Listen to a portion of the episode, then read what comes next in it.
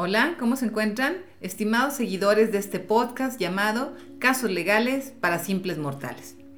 Soy la maestra Yolanda Zamora y tengo el gusto de presentarles a ustedes un caso por semana que será interesante revisar toda vez que eh, son casos en los cuales la justicia mexicana ha sentado un precedente, o bien casos también en que la Corte Interamericana de los Derechos Humanos ha resuelto algún caso en la cual se vean involucrados los derechos fundamentales de cada persona.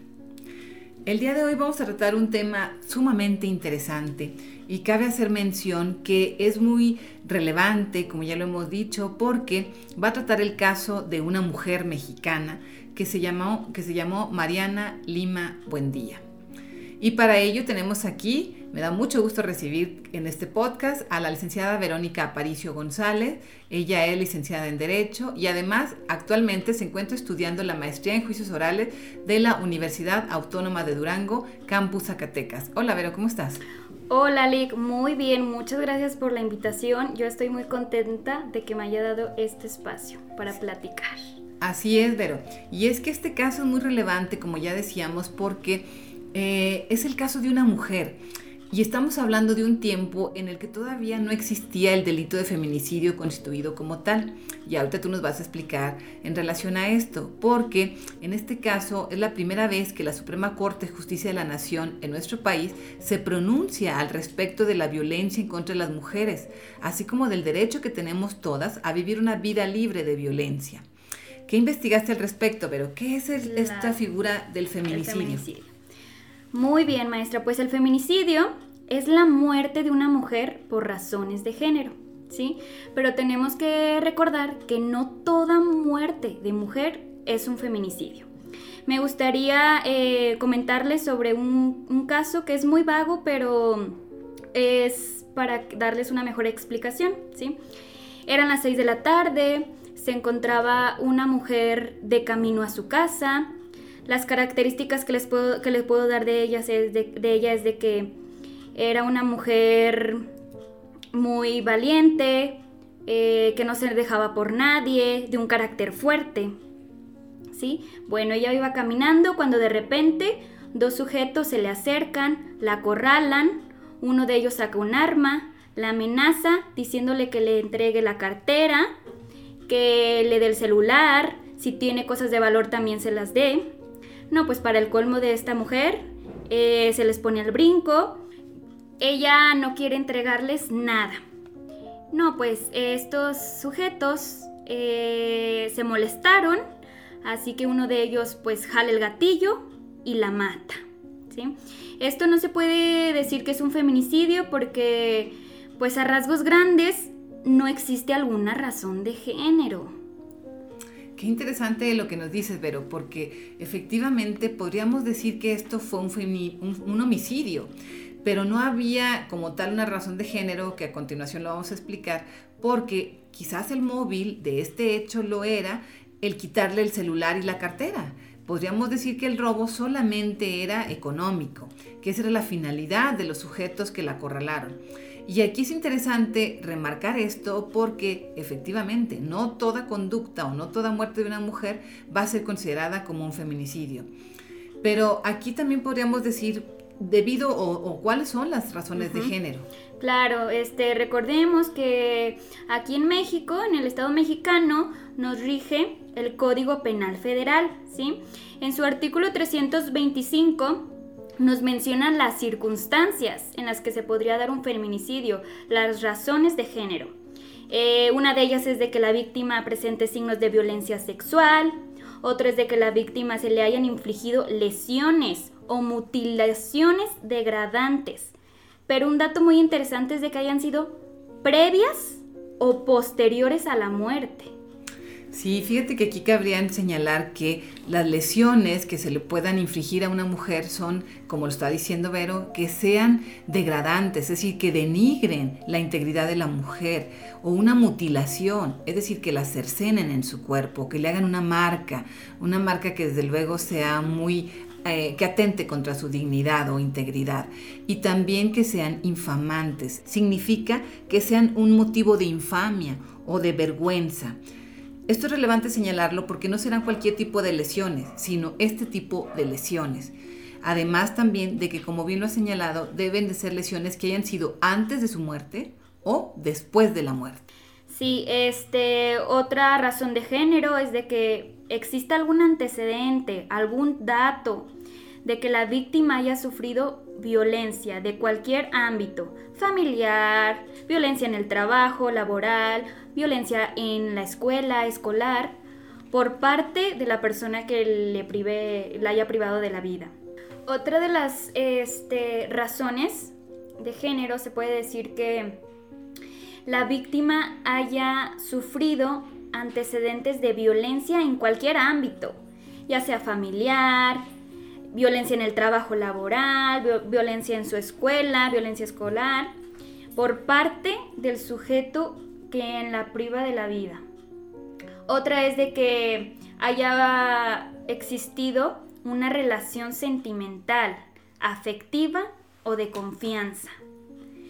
Eh, otra es de que se establezcan datos que hubo amenazas relacionadas con el hecho delictuoso o lesiones del sujeto activo en contra de la víctima. Que otra es que la víctima haya sido incomunicada en cualquier tiempo previsto en la privación de la vida. Y por última, que el cuerpo de la víctima sea expuesto en un lugar público. Así es, que se ha exhibido, así lo dice la ley. También nos podría decir cuál es la pena que tiene este delito. Claro, pues es una, una pena muy elevada, como mínimo 40 años y le dan una máxima a 60 años de prisión. Así es, aquí habría que comentar que también el Código Penal del Estado de Zacatecas lo establece y señala un, en el artículo 309 bis y establece una pena de 20 a 50 años de prisión. También hay que señalar que este delito es de reciente creación prácticamente. ¿En qué año fue esto, Vero? En el 2012, Lick, en el 2012 fue cuando se dio la creación de este término como feminicidio. Así es que se distingue, ¿verdad? Ya. Que se distingue, sí. Este. Mm, el otro día me encontré por ahí unos datos del Censo Nacional de Procuración de Justicia, ¿sí? Donde mencionan sobre todas las carpetas de investigación que hizo el Ministerio Público, bueno, que registraron, que se iniciaron, y pues fue una cantidad elevada de feminicidios en el 2018, fue, fue el dato más actualizado que me apareció ahí. ¿Cuántos se imagina usted, y cuántos cree, o sea, que, que se pudieron dar en ese año? Sí, y es que lo tienes bien dicho, porque efectivamente una cosa es cuando se inician las investigaciones y cuando se ponen las denuncias. Entonces puede ser un número elevado, pero también a la vez puede ser que no se denuncie de parte de las mujeres que sufren este delito o de alguna persona que lo pueda denunciar. Sí, pues bueno, la cifra es de 879 feminicidios en el 2018, ¿sí? O sea, si nos podemos pensar, mínimo dos feminicidios diarios, mínimo, ¿sí? Y Liga, ahorita en la plática que tenemos, o sea, como que hablando de las razones de género, me surgió una duda. ¿Una mujer puede cometer un feminicidio? Así es, pero también la ley no distingue en relación al sujeto activo, es decir, solamente dice que es quien prive de la vida a una mujer por razones de género. Entonces aquí no establece un género, en decir quién lo podrá hacer, hombre o mujer. Es, es indistinto. Y sí ha llegado a pasar casos en los cuales están siendo procesadas mujeres por el delito de feminicidio. Así es, pero y volviendo al caso de Mariana Lima, este tiene relevancia porque como ya decíamos, hubo múltiples vicios en la investigación. Desde el inicio del caso, como bien lo señaló Vero, faltaron realizar muchas acciones. ¿Qué fue lo que, se vio en este caso? Claro, sí, este, les voy a comentar un poquito de, los hechos, de los antecedentes de, del caso de Mariana Lima, ¿sí? Esto fue ya hace, bueno, van a ser 11 años. El 29 de junio del 2010, el cuerpo sin vida de Mariana Lima Buendía, quien era una pasante de derecho, ama de casa, de únicamente 29 años de edad, fue encontrado en la casa donde vivía con su esposo. Bueno, pues ¿quién era el esposo? Un policía ministerial del municipio de Chimalhuacán, Estado de México, ¿sí? Para esto pues existen varias versiones, ¿sí? Eh, una de ellas es la que da el marido, Él dice que ese día llegó en la madrugada a su casa, como no traía llaves, claro, o sea, porque uno cuando sale de la casa, obvio nunca lleva llaves, ¿verdad? Bueno, pues él llega, toca la puerta, nadie le abre, así que decide entrar por la ventana. Cuando él entró a la ventana, cuando él entró a su casa, perdón, eh, se dirigió a la habitación y se dio cuenta que estaba colgada su esposa. ¿Y qué hizo? Pues creo que un agente ministerial tiene conocimiento de lo que se tiene que hacer en esos casos y creo que aunque no seas mm, experto en criminalística, tienes que saber que pues se le tiene que llamar a la autoridad correspondiente, ¿no? Pues él lo que hizo fue bajar a Mariana, según él. O sea, la, la bajó de donde estaba colgada, la acostó en la cama, le dio unos masajes ahí para reanimarla, pero pues ya no se pudo hacer más, ya estaba muerta. Posteriormente él realizó este, unas llamadas que se desconoce a quiénes, lo único que se sabe que fueron a Toluca. Pero, o sea, ¿a quién llamarías después de encontrar a tu esposa muerta? ¿verdad? Enseguida, en vez de llamar nuevamente a, la autoridad correspondiente, pues él llama a su suegra y le informa que su hija Mariana se había suicidado. De ahí lo que hace es dirigirse al Ministerio Público, que era donde él trabajaba. Eh, antes de rendir su declaración, le pasa unas fotos ahí a sus compañeros policías, le pasa fotos que según él había tomado del cuerpo de Mariana estando colgada. Cabe resaltar que estas fotos fueron obtenidas en el expediente meses después de la investigación, nueve meses después. Eh, pero esos, esas fotos él se las pasó a, sus, a sus amigos policías por si en dado caso, o sea, a ellos les tocara investigar. O sea, en dado caso, o sea, era una suposición. Posteriormente, él manifiesta que una noche anterior él la había pasado con su expareja, debido a que había tenido una discusión con su esposa Mariana. Al, al día siguiente que él regresa en la mañana, y que encuentra a, Mariana colgada, lo hace, lo, hace y ve una nota suicida. ¿Y qué decía esa carta póstuma? Mamá, mamá, papá, perdónenme por lo que voy a hacer. Vendan mi celular. Porque pues claro está que cuando una persona está a punto del suicidio, las palabras más importantes que tiene que darles a sus seres queridos es que vendan su celular. Ya por último, al, al finalizar su declaración, lo único que manifiesta es de que, por favor, no quiero que se investigue como un homicidio, sino como un suicidio. Y ya no me hagan más preguntas, que yo me encuentro muy triste, ¿sí? Bueno, eh, al culminar esa declaración, pues los agentes ministeriales se dirigieron al domicilio conyugal donde, pues donde habitaban, donde estaba el cuerpo de Mariana, y para el momento de llegar, ahí se encontraba la madre, se encontraba el padre, se encontraba la hermana, el cuñado de Mariana, ya estaba ahí toda la familia en la escena del hecho. Cabe resaltar que cuando comenzó esta investigación, en el expediente no obra constancia de quién conformaba el equipo de investigación. O sea, si nos ponemos a pensar, ¿cómo no va a haber este un el, el nombre de la gente de quien hizo tal peritaje. Es como, pues está muy incongruente ahí el asunto. Eh, lo que sí obra es fotos de quienes estaban investigando. Y uno de ellos era el esposo, el agente ministerial, era eh, estaba ahí dentro del equipo encargado de proteger y analizar esa escena. Creo que es algo no, muy irreal, pero porque eso no puede ser. Si él, él supuestamente fue quien encontró el cuerpo, el que supuestamente da aviso a las autoridades y a la misma, al mismo tiempo él, él llega también al lugar del hecho y aparece ahí en el equipo de, de investigación. Es ilógico que él pudiendo ser tal vez una persona que pudiera ser investigada como responsable, no se hizo. Exacto, sí. No, no, no, y para el colmo, o sea, algo de más importante este, de lo que sucedió en esa investigación es de que no se acordonó la zona, no se embaló prueba alguna, ni siquiera el cordón donde supuestamente Mariana se habría suicidado. O sea, es como el indicio para mí de los más importantes y, no, no obraba, no obraba constancia de ello ahí en el expediente que, que hubieran encontrado en la investigación, ¿verdad? Y además también lo que señalaste hace un momento, que ya estaban ahí los familiares adentro del lugar, o sea, que estaba contaminada la escena del hecho. Así es, sí, sí, sí, ya, este, en palabras muy coloquiales, había un, estaba un desmadre en la investigación. Sí, y es que hubo muchas cosas que estuvieron mal hechas desde el principio, porque como bien lo dices, no se llevó un adecuado seguimiento, un protocolo de procesamiento del lugar del hecho. Además, tampoco se verificó que ella haya sido violentada sexualmente, que es otra parte de los protocolos que se deben de seguir. ¿Qué más se encontró en el caso, Pero?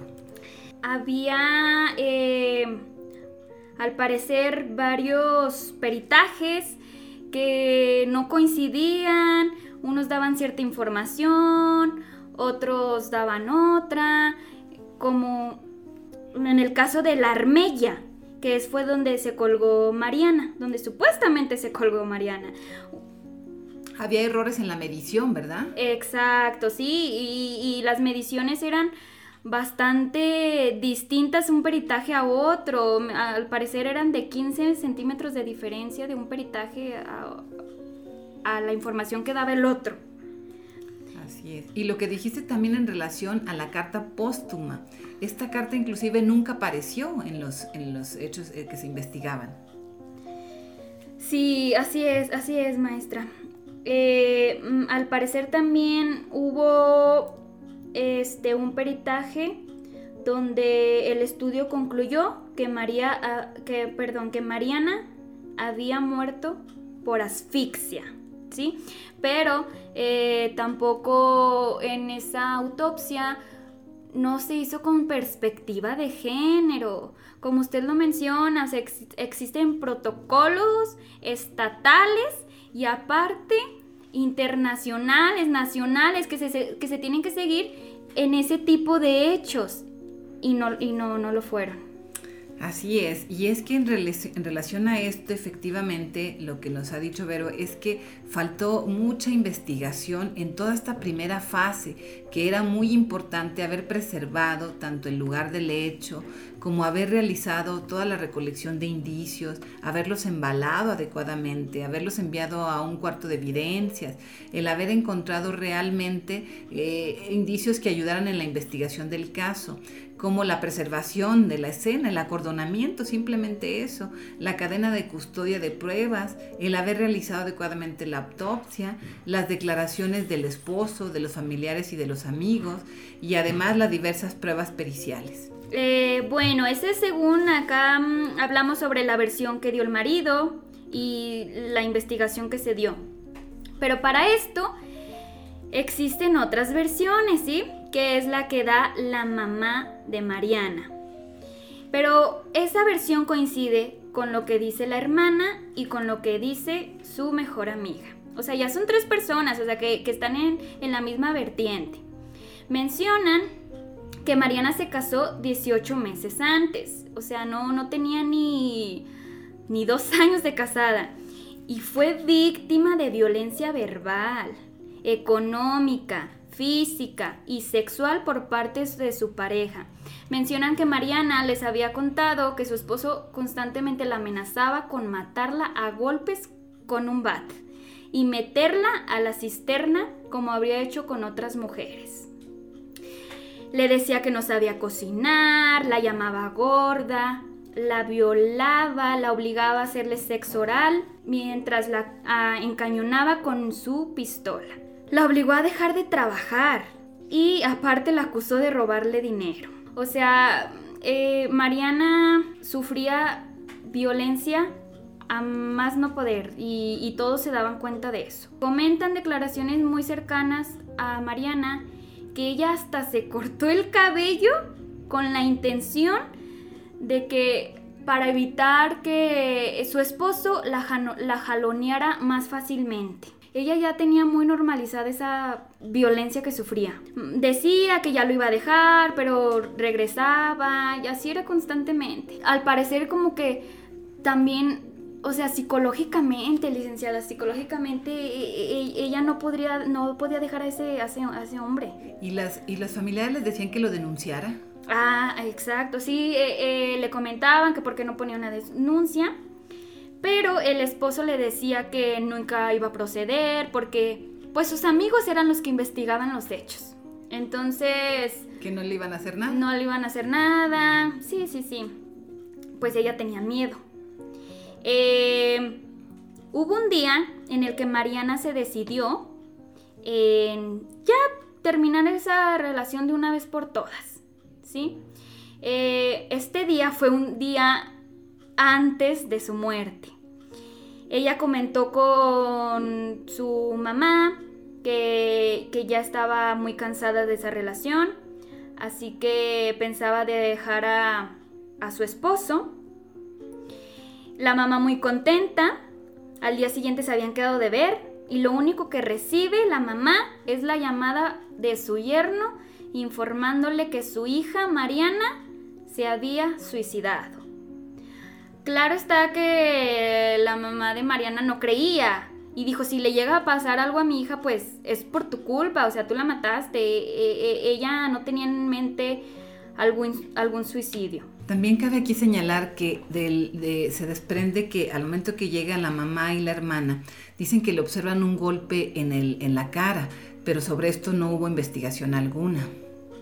Así es, este, sí, al parecer cuando ellos llegaron a, a la escena del hecho, vieron que ella se encontraba lesionada, pero no obra de esto nada en el expediente, en las investigaciones.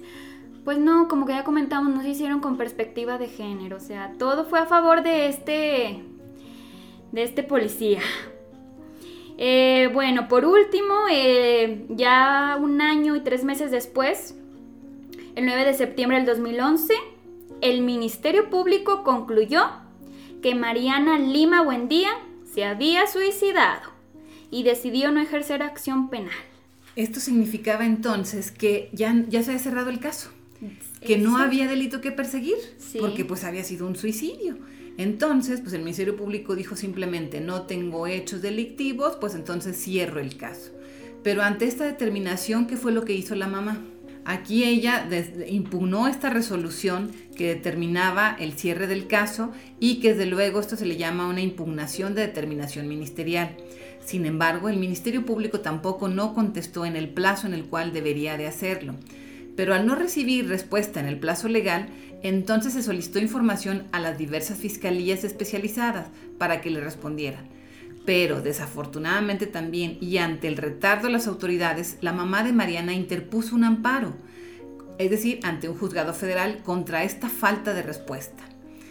Pero antes de que se dictara la sentencia del juzgado federal, el Ministerio Público levantó el no ejercicio de la acción penal y decidió seguir con la investigación. Es decir, se arrepintió prácticamente y siguió investigando.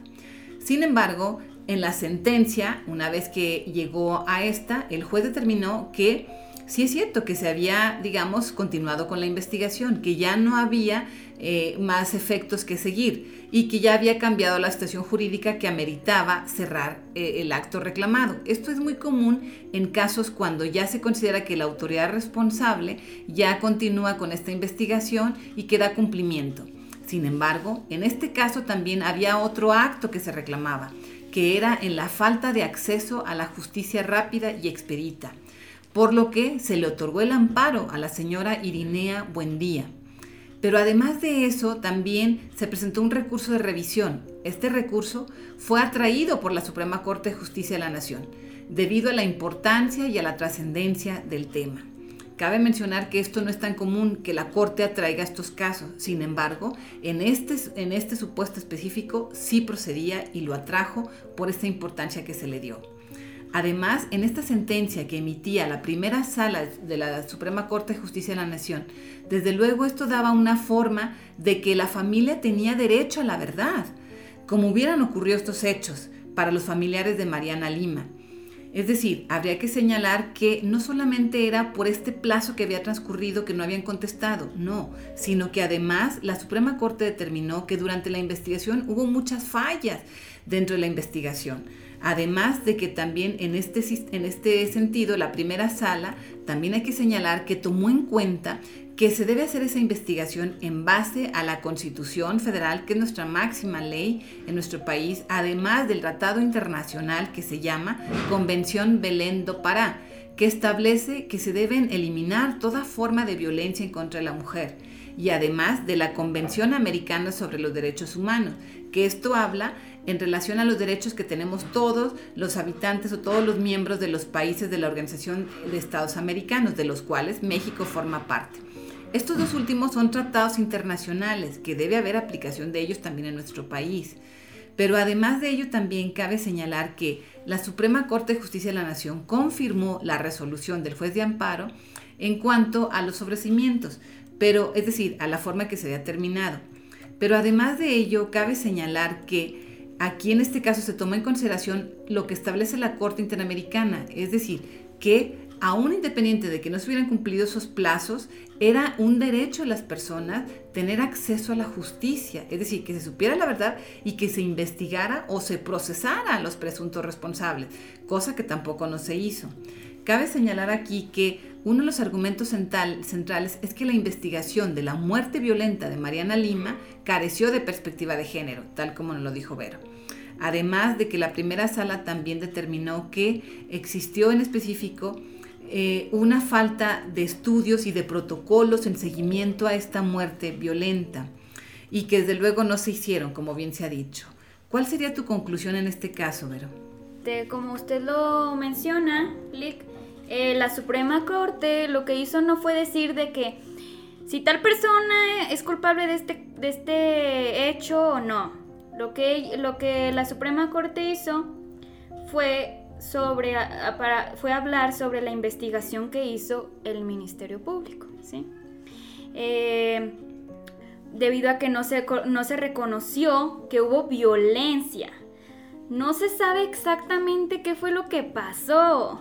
O sea, si nos ponemos a pensar, cuando sucede un hecho delictuoso, pues se dan varias personas, varias versiones que fulanita dice esto, pasó esto, otra persona no, em, en realidad estuvo así. Entonces, ¿qué, ¿quién tiene la verdad? Ah, pues el expediente de la carpeta de investigación. ¿Por qué? Porque lo hacen eh, personas expertas en, el área, los, los peritos. O sea, se supone que ahí tiene que estar la, verdad. Y pues no lo, no lo estuvo, no lo hicieron de la manera adecuada. Así es, y que se lograra el verdadero esclarecimiento de los hechos. Exacto, sí, no lo hubo. No se determinó algún culpable tampoco. Hasta el momento. O sea, pues no, no, no, no, está muy vago. Así es, sí. En este caso lo que se argumentó de parte de la Suprema Corte es la falta de investigación, la falta de investigación. pero además el reconocimiento de que existía violencia de género en contra de Mariana Lima. Por eso esta resolución ha sido muy interesante porque justamente es el primer caso en el que la Suprema Corte de Justicia de la Nación se pronuncia en relación a que todas las mujeres debemos de vivir una vida libre de violencia y que en este caso, a partir de este momento y a partir de este caso, se tomaron como parámetros, ahora sí, cuando ocurría la muerte de una mujer, poder hacer esa investigación con los determinados protocolos que se tienen, es decir, de seguir todas las actuaciones conforme lo marca los protocolos, que es la investigación de los hechos, como nos lo dice Vero, pero además también que se revise si existió violencia antes o después de este hecho. Y por eso es que de ahí es importante señalar cuál fue la importancia. ¿Cuál fue tu conclusión al respecto, Vero? Sí, mire, hablando de violencia, violencia familiar, hace, hace poquito me percaté de algunos datos de las mujeres que estaban más propensas a experimentar la violencia. Estos, estos datos son eh, recientes, o sea, fueron obtenidos del Censo Nacional de Gobierno del año 2020. Nos dice que un 69.3% de las mujeres que sufren violencia son en áreas urbanas. Esto me, me llamó mucho la atención, o sea, porque creo que Mm, tenemos un prototipo de las mujeres que sufren violencia y es en colonias rurales, porque ahí está el machismo además no poder, pero pues aparentemente no. Un 70.1% entre las edades de 25 y 35 años de edad. Y por último, con un 72.6 que tienen escolaridad superior. Eh, pues aparentemente creo que si vemos estas características son las que tenía Mariana. Así es, vivía en una zona urbana, en el Estado de México. En el Estado de México, la edad, 29 años, y estaba preparada académicamente. Así es. Así es, esto, esto nos hace ver estas estadísticas de este análisis que realizaste. Y efectivamente también los tipos de violencia, no solamente la violencia física, sino en este caso también una violencia psicológica y una violencia sexual también que pudieron existir. Al respecto también cabe hacer mención que, para concluir, la sentencia de Mariana Lima Buendía constituye la primera decisión por parte de la, Suprema, de la Suprema Corte de Justicia de la Nación de la primera sala en la que se hace referencia expresa de que la víctima de violación de derechos humanos tiene derecho a la reparación del daño, esto a través de la Ley General de Víctimas, independientemente de lo que se determine en un juicio. Desde luego esto para obtener una reparación del daño integral. Pues con este caso tan lamentable y tan triste como ya lo hemos comentado, Mariana Lima murió Cabe hacer señalamientos de que el delito de feminicidio, como lo hemos comentado, tiene su creación de este tipo penal hasta el año 2012, es decir, posterior a la muerte de Mariana Lima. Por eso es que nos pareció muy interesante este análisis y además también de que actualmente existen leyes que son especiales para que las mujeres puedan acceder a una vida libre de violencia, además de existir también la Ley General para Víctimas y las leyes locales para la protección a las víctimas. Pues con esto damos por terminado este podcast, no sin antes agradecerle a la licenciada Vero y maestrante también de juicios orales. Vero, te despedimos y te agradecemos. Y te agradecemos mucho tu participación, ojalá que esta no sea la última vez. Muchas gracias y, y agradecerle a todas aquellas personas que nos están escuchando. Espero que hayan tenido una visión muy agradable de este tema, que se hayan llevado conocimiento y pues recordarles a todas aquellas mujeres que pasan alguna situación similar, acérquense a los centros de justicia, acérquense a denunciar. Así es, Vero, que se acerquen a denunciar porque ya veremos más adelante los tipos de violencia que pueden existir y con esto les agradecemos su apoyo y atención a este podcast llamado Casos Legales para Simples Mortales. Los esperamos en el siguiente episodio. En este caso estamos en el episodio número 6, el caso de Mariana Lima el primer caso que resolvió la Suprema Corte de Justicia en relación al feminicidio. Muchas gracias por escucharnos.